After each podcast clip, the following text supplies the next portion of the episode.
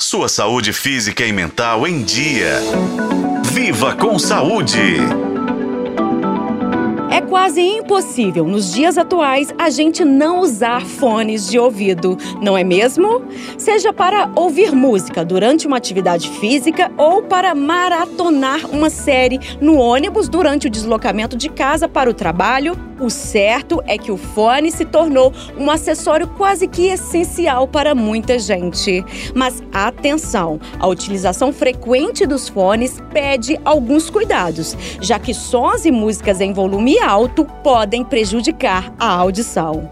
A pandemia escancarou ainda mais a necessidade dos fones. Isso porque o home office fez com que as pessoas precisassem usar mais o acessório para participar de reuniões ou chamadas telefônicas. E se você, assim como eu, gosta de colocar uma música alta para fazer exercício físico, aqui vai um alerta. Esse costume pode levar até a perda de audição.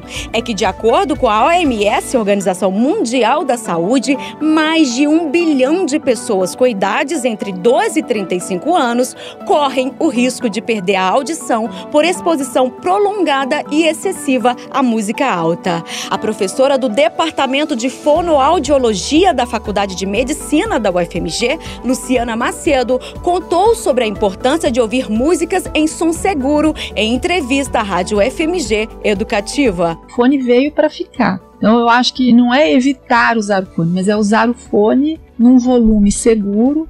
Muitos fones que você usa com as mídias, os celulares principalmente, que é o que mais se usa, né? Ele tem alguns que já avisam o limite de segurança. Se você aumenta muito, ele te avisa. É claro que dependendo do modelo do, do fone, é, você vai precisar de mais ou menos intensidade para escutar muitas vezes, né? Aqueles supraorais, aqueles que cobrem toda a orelha, às vezes eles cancelam o ruído de fora e você pode ouvir num volume menor. Aqueles menorzinhos captam mais ruído de fora, então às vezes a pessoa tem que usar um volume maior. É fundamental estar ciente de que os fones de ouvido são projetados para um volume máximo entre 105 e 110 decibéis. Para você ter uma ideia do nível desse som, imagine que a exposição ao barulho de um cortador de grama, por exemplo, é algo em torno de 85 decibéis e pode causar danos aos ouvidos após mais de duas horas de exposição.